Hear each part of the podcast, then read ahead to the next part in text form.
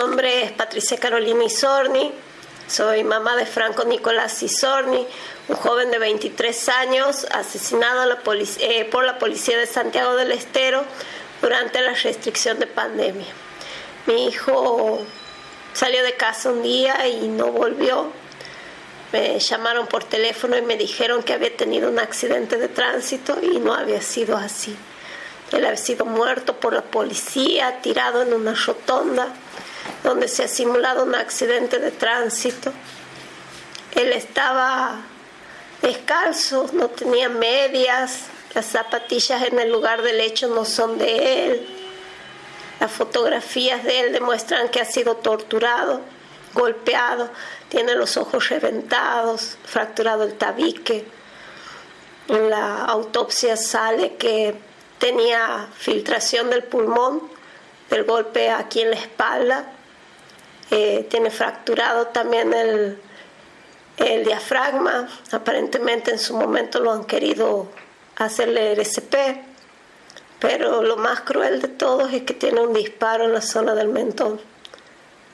Un disparo que existe, que está en la fotografía, que está en el estudio criminalístico, pero sin embargo para la justicia santiagueña hasta el día de hoy se trata de un accidente de tránsito, por lo cual las fiscales que intervienen en la causa la han cerrado.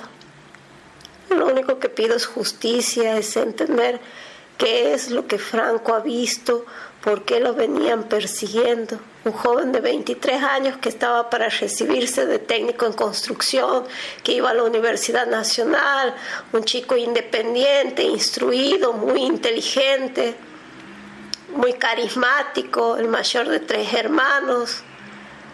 Y uno trata de pensar y pensar y tratar de entender qué puede haber sido lo que Franco ha visto que ha llevado a que la policía lo mate de esa forma. Si tiene tintes de narcotráfico, claramente que tiene tintes de narcotráfico. Creo que la policía está involucrada directamente, no tan solo en el homicidio, sino también en el narcotráfico en torno al homicidio de Franco. Todo ha comenzado en mayo del 2020, el 24 de mayo, domingo 24 de mayo del 2020, llego yo al departamento de Franco a buscar la computadora y Franco baja a recibirme y queda en la vereda conversando con una amiga. Cuando llega un móvil a modo comando, yo lo he compartido al video en mi Facebook personal, y eh, Patricia Carolina Isorni. Está, ahí se puede observar cómo llega la policía, una comisaría fuera de jurisdicción. Acuérdense bien este dato porque tiene una gran coincidencia tanto en el secuestro de Franco como en el homicidio de Franco. La comisaría tercera de policía fuera de jurisdicción. Y ha salido un oficial y me ha dicho, mire señora, nosotros no sabíamos, que usted era fulana de tal, que su hijo está bien, que está ahí en el fondo, que venga a las 12 de la noche a retirar. Y a las 12 de la noche ya no se podía circular. Entonces mi hermana, que ella tiene medio de movilidad, queda en que ella lo iba a retirar. La cuestión es que me habla y me, como a las 10 de la noche me dice, ay hermana, llorando, Franco ha llegado arrastrándose. ¿Cómo? Le digo no puede caminar, me dice, no puede caminar de tanto que lo han pegado. Estaba todo golpeado, lo habían pegado entero con un palo. No, no podía caminar la desesperación de tu hijo y no puedes salir de tu casa e ir a auxiliarlo. No puedes hacer nada, han hecho lo que han querido en esta pandemia. ¿Por qué lo han pegado así? ¿Por qué lo han secuestrado de la puerta de la casa, enfrente de la madre que se ha identificado como la madre, una comisaría fuera de jurisdicción para llevar únicamente para pegarlo? La cuestión que pues tras de la detención yo he hecho la denuncia, he hecho la denuncia en sede judicial denunciado al policía, hemos identificado a los policías que han participado porque encima han hecho todo mal. Ellos le dan la libertad sin llevarlo a sanidad policial, que eso es lo que dice el código de procedimiento, que tenían que constatar las lesiones antes de darle la libertad. Entonces, esa noche le digo a mi hermana, Eh, lo hablo a mi ex marido que trabaja en emergencias, bueno, manda la ambulancia, lo llevan al hospital, va mi hermana y cuando ellos se presentan ahí en el hospital, llaman de, de, de seguridad del hospital a la comisaría tercera, quienes se presentan después con el oficial que lo había amenazado de muerte a Franco si decía algo para llevarlo recién a sanidad policial. Y eso es todo, constancia de eso. Hay videos, hay denuncias escritas por el mismo Franco donde identifica quiénes son y hasta el día de hoy no hay justicia ni siquiera por eso.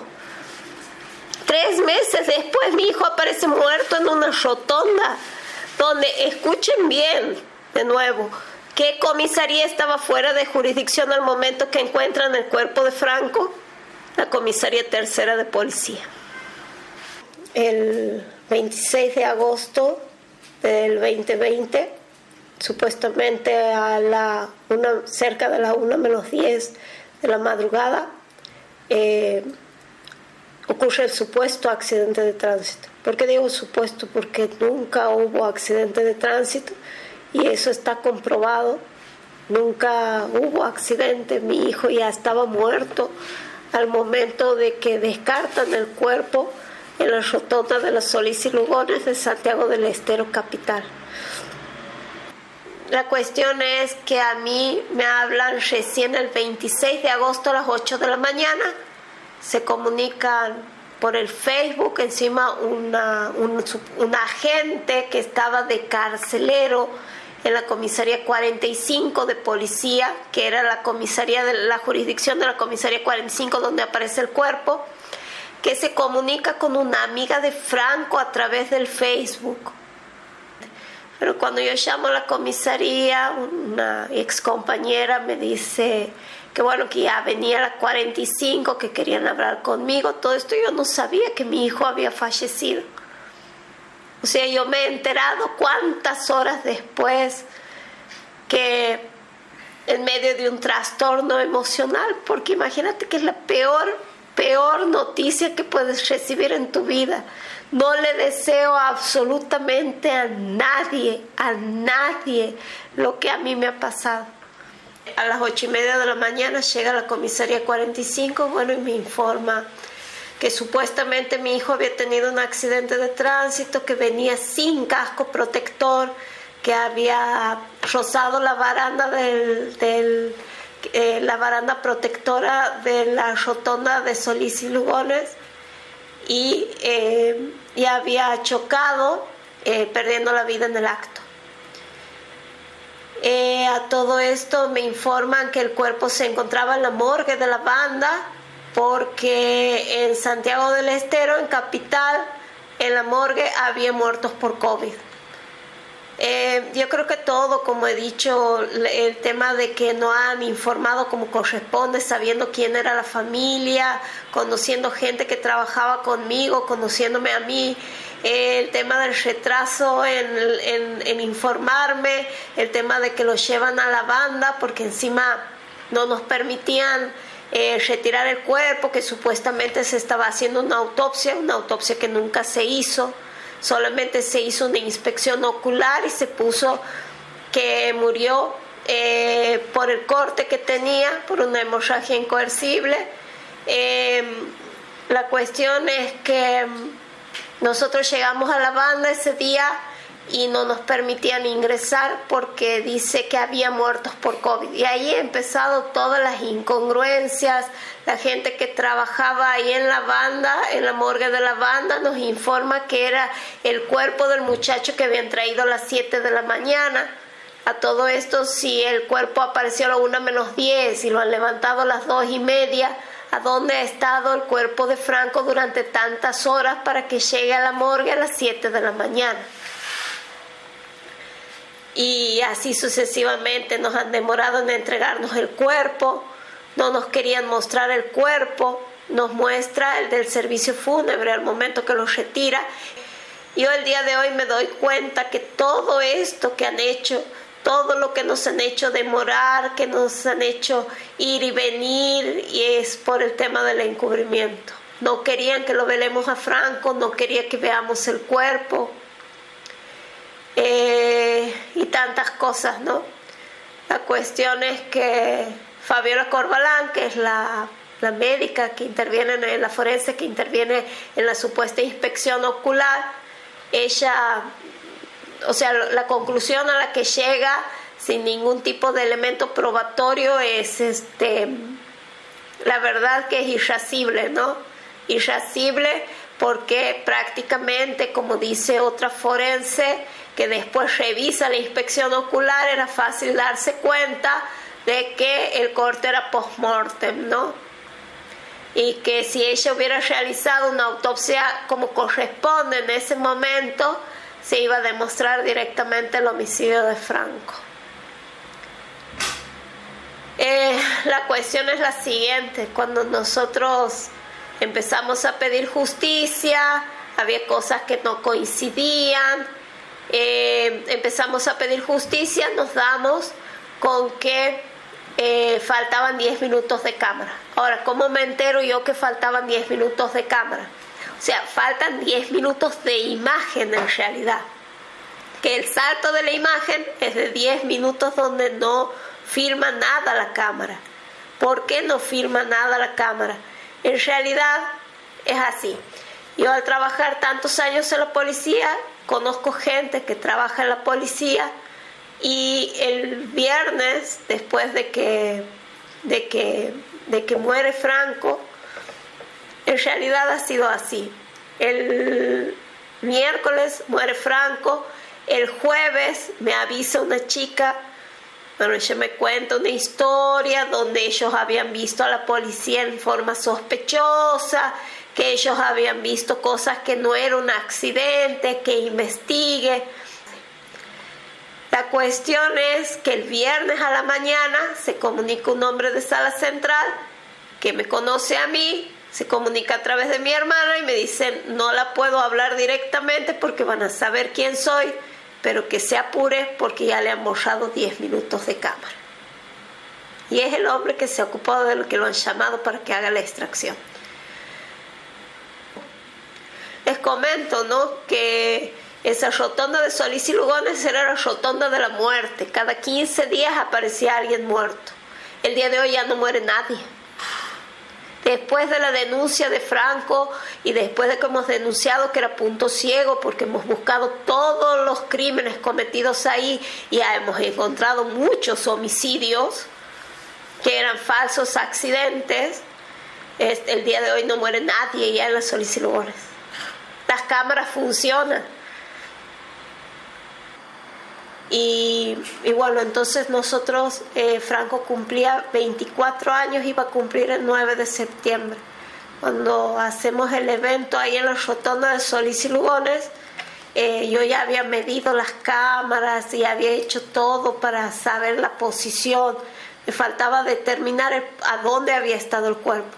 Y bueno, se me acerca una gente, una, unas jovencitas, que ellas han estado paradas en una esquina y ellas han visto que llevaban el cuerpo a la comisaría.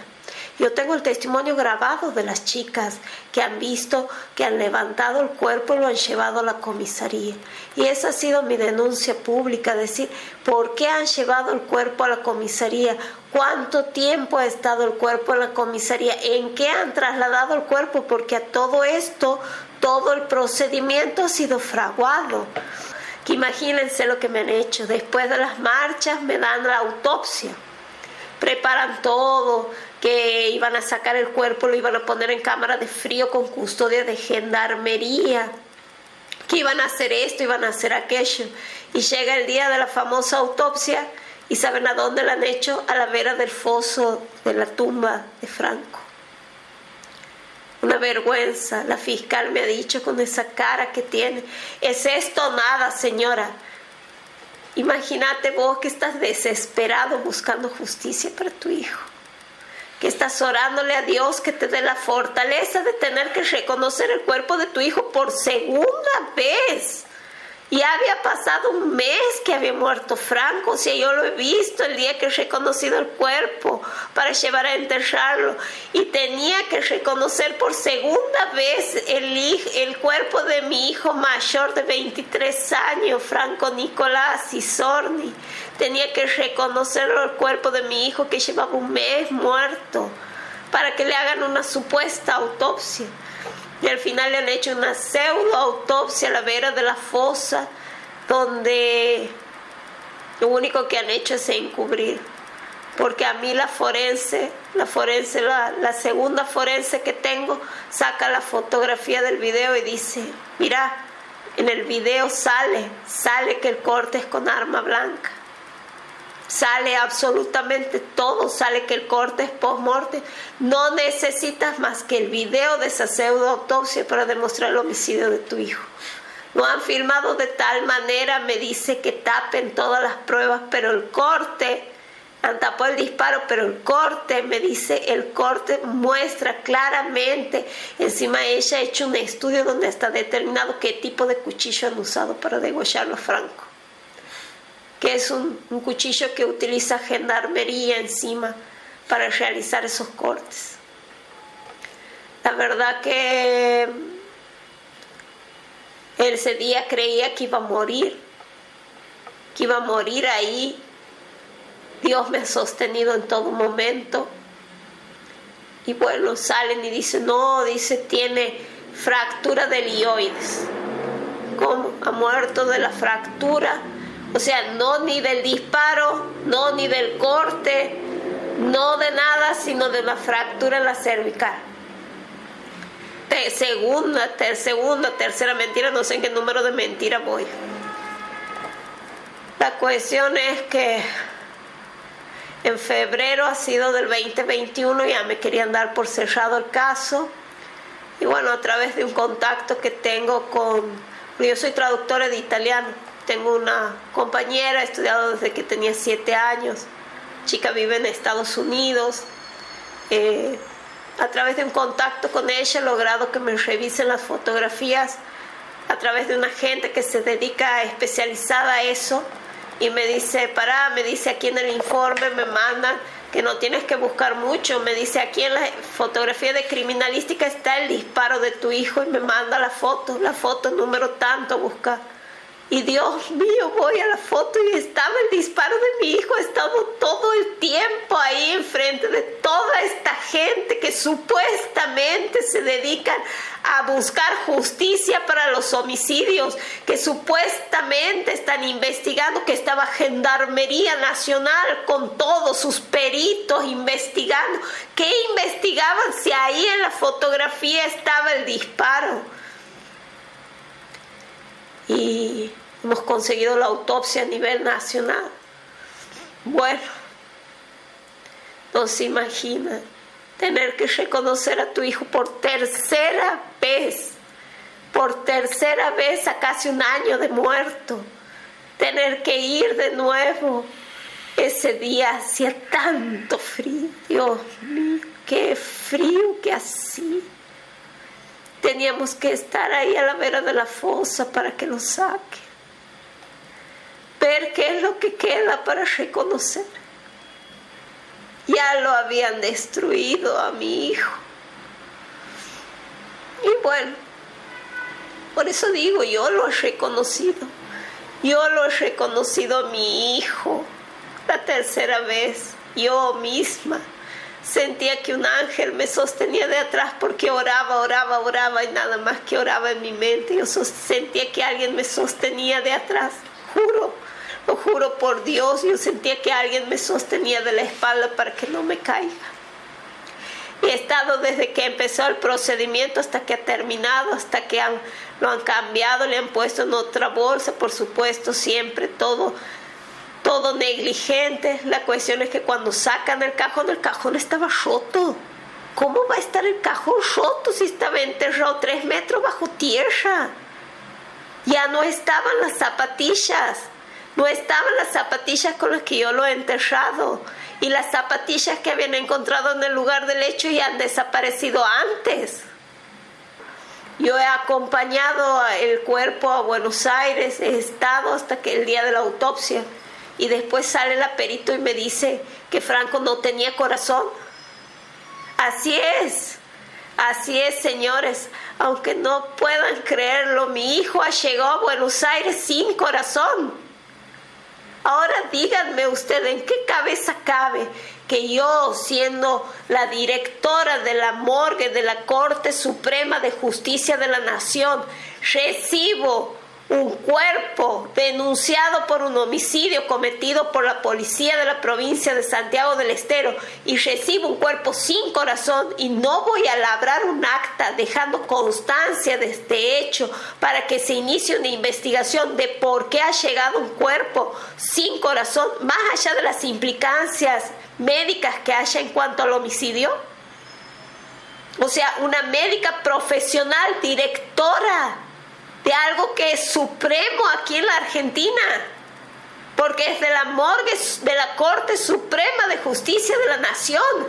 O sea, esto tiene que ser de lo más hilado fino, de lo más hilado fino, de lo más superior.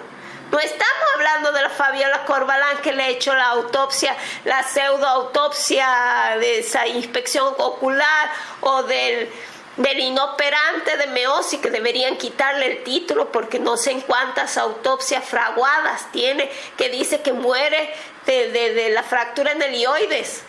Cuando llega a Buenos Aires sacan fotografías, no había fractura del ioides. O sea, que no les da vergüenza, digo, no les da vergüenza. Eh, Franco llega a la, a la, morgue de la Corte Suprema de Justicia de la Nación sin corazón. En el informe está cavidad torácica vacía, corazón no se reconoce. Es decir, que existe un informe médico donde se constata la faltante del corazón, pero sin embargo no hay ningún obrante legal o sea, no hay ninguna acción legal tomada a, cabo, llevada a cabo, como vendría a ser lo correcto, por aquellas autoridades que deberían hacerlo. Como decía la directora de la Corte Suprema de Justicia de la Nación, ha dejado mucho que decir, como así también los peritos participantes. ¿Me entiendes? Porque después de todo en el acta que se ha obrado al final de la autopsia tendría que haber quedado constancia todas esas cosas que por qué se han llevado a cabo de esa forma, cuál es el sentido. Eso creo que la justicia tendría que haber contestado, pero sin embargo hoy yo a casi tres años tengo una causa cerrada. Ya voy a llegar a la parte donde les explico por qué me han cerrado la causa. Ese día cuando termina la autopsia, 21 peritos presentes, inclusive el que estaba de Gendarmería Nacional, el doctor Barrio Nuevo, firman un acta donde ponen que se trataba de un homicidio. Virginia Kramer sale, nos informa acerca de esto y a todo esto durante la autopsia, ¿quién puede haberse presentado en la autopsia?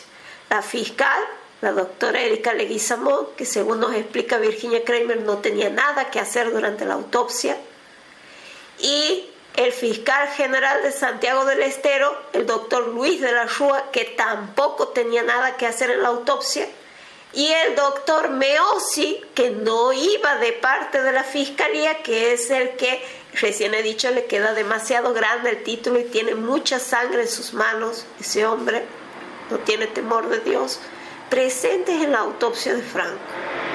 O sea, son muchos datos llamativos acerca del homicidio de Franco no es tan solo el homicidio en sí, la hazaña con la que ha sido cometido, el, sino es todo el encubrimiento institucional, toda esa oscuridad que hay alrededor del homicidio de Franco, porque aquí nosotros tenemos implicada directamente a la policía de Santiago del Estero, a la gente de sala de comunicaciones de la policía de Santiago del Estero que se encuentra en un segundo piso de la jefatura de policía de Santiago del Estero, que eran los que estaban a cargo de las cámaras de seguridad.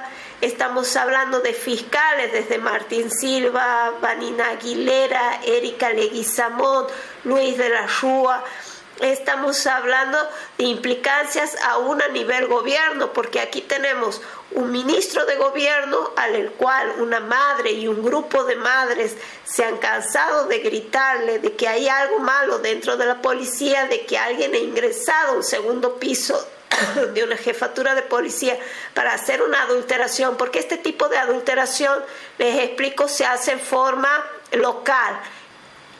Bueno, eso ha sido en junio. En agosto se cumple el año de Franco, se cumplía el 25 de agosto a las 11 y cuarto de la noche, porque esa hora lo matan realmente, él muere y lo tiran a la 1 menos 10. A horas de que se cumplan, a las 5 de la tarde del 25 de agosto, salen todos los medios de comunicación de Santiago del Estero la filtración del informe de autopsia.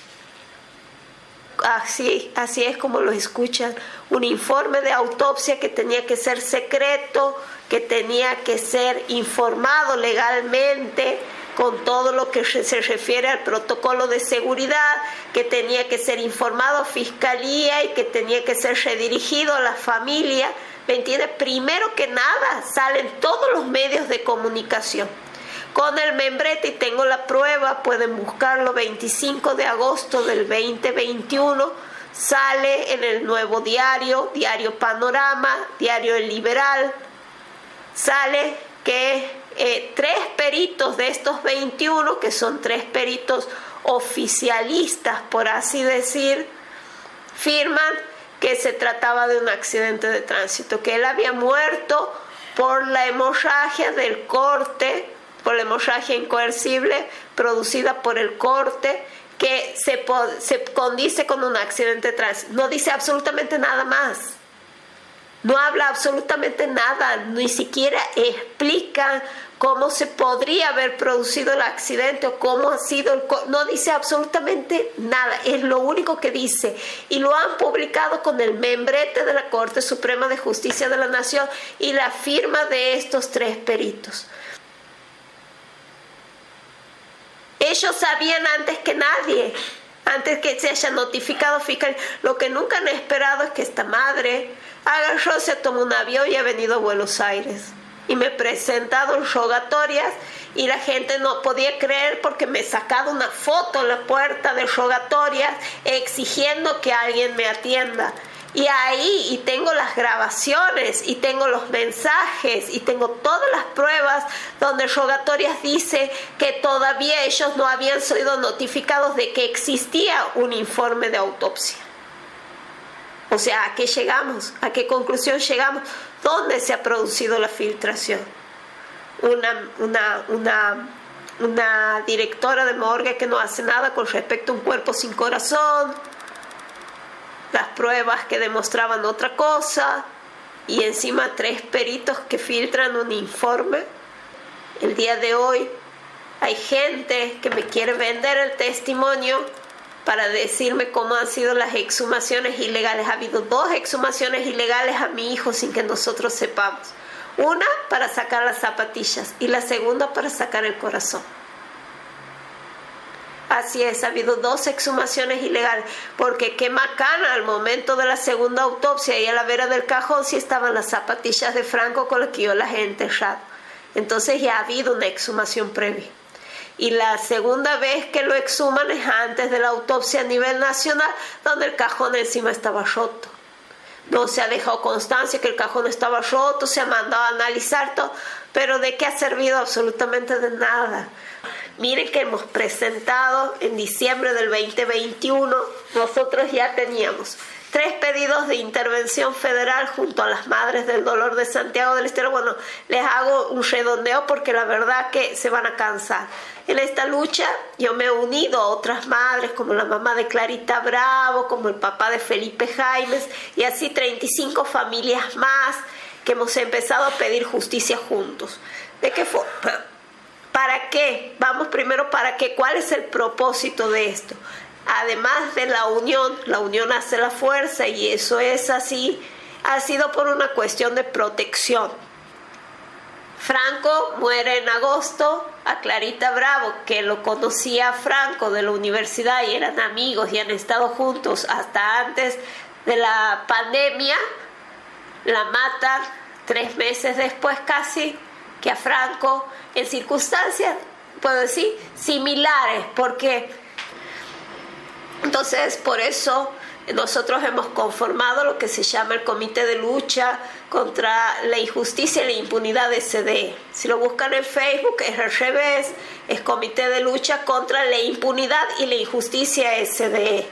Y también está vinculado, si no lo van a encontrar a través de mi Facebook, Patricia Carolina Isornio, mi Instagram, que también está vinculado a las cuentas. Eh, y bueno, con las familias lo que hemos hecho, como hemos dicho, es salir juntas para darnos fuerza, porque creo que solo el que pasa una situación como esta es el que puede entender lo que siente el otro y vivirlo con el otro. ¿Me entiendes? Porque no es que vos te vas a sentar a la par de la madre, vas a escuchar y no vas a sentir nada. Vos sabes exactamente lo que esa madre está sintiendo en ese momento porque vos lo sientes en tu corazón. Y a partir de eso, bueno, nosotros hemos llegado a diputados, hemos conseguido presentar un informe a nivel nacional acerca de la situación de la, de la justicia santiagueña para pedir y solicitar la intervención federal del Poder Judicial, de los cuales hemos logrado tres proyectos en el año 2021 que se han presentado en el Congreso de la Nación Argentina en base al informe presentado por, por las mamás de Santiago del Estero. Nosotros hemos presentado un informe al presidente de la Nación Argentina acerca de la situación que se estaba viviendo en Santiago del Estero, no tan solo con respecto a nuestros casos, sino en general y también específicamente con respecto a nuestros casos, el caso de Felipe Jaimes, el caso de Clarita Bravo, el caso de, mi hijo, de Franco Isorni, se han presentado pruebas, se han presentado elementos, o sea, se ha dado, eh, se ha puesto en conocimiento a la autoridad, por así decir, ¿no? Tengo mucho para contar. Hemos pedido el juicio político también a las fiscales Erika Leguizamón, Manina Aguilera, Martín Silva, no tan solo por el caso de Franco, sino también por la participación en el caso de Leo Gallo y en el caso de la participación de otro señor, también donde ha participado, eh, sí, tiene una mala participación, eh, vendría a ser Martín Silva. Eh, además, hemos hecho, nos hemos reunido con gente de a nivel internacional también, pero bueno, finalmente el año pasado, en el año 2022, hemos decidido hacer la presentación ante la Comisión Interamericana, se han elevado los informes, informes eh, distintos tipos de informes con toda clase de información y de prueba. Como he dicho, ¿no? Mucha información tampoco no se remite que puedan ser filtrados, tener acceso a aquellos a los que no queremos justamente que sepan qué es lo que tenemos, ¿no?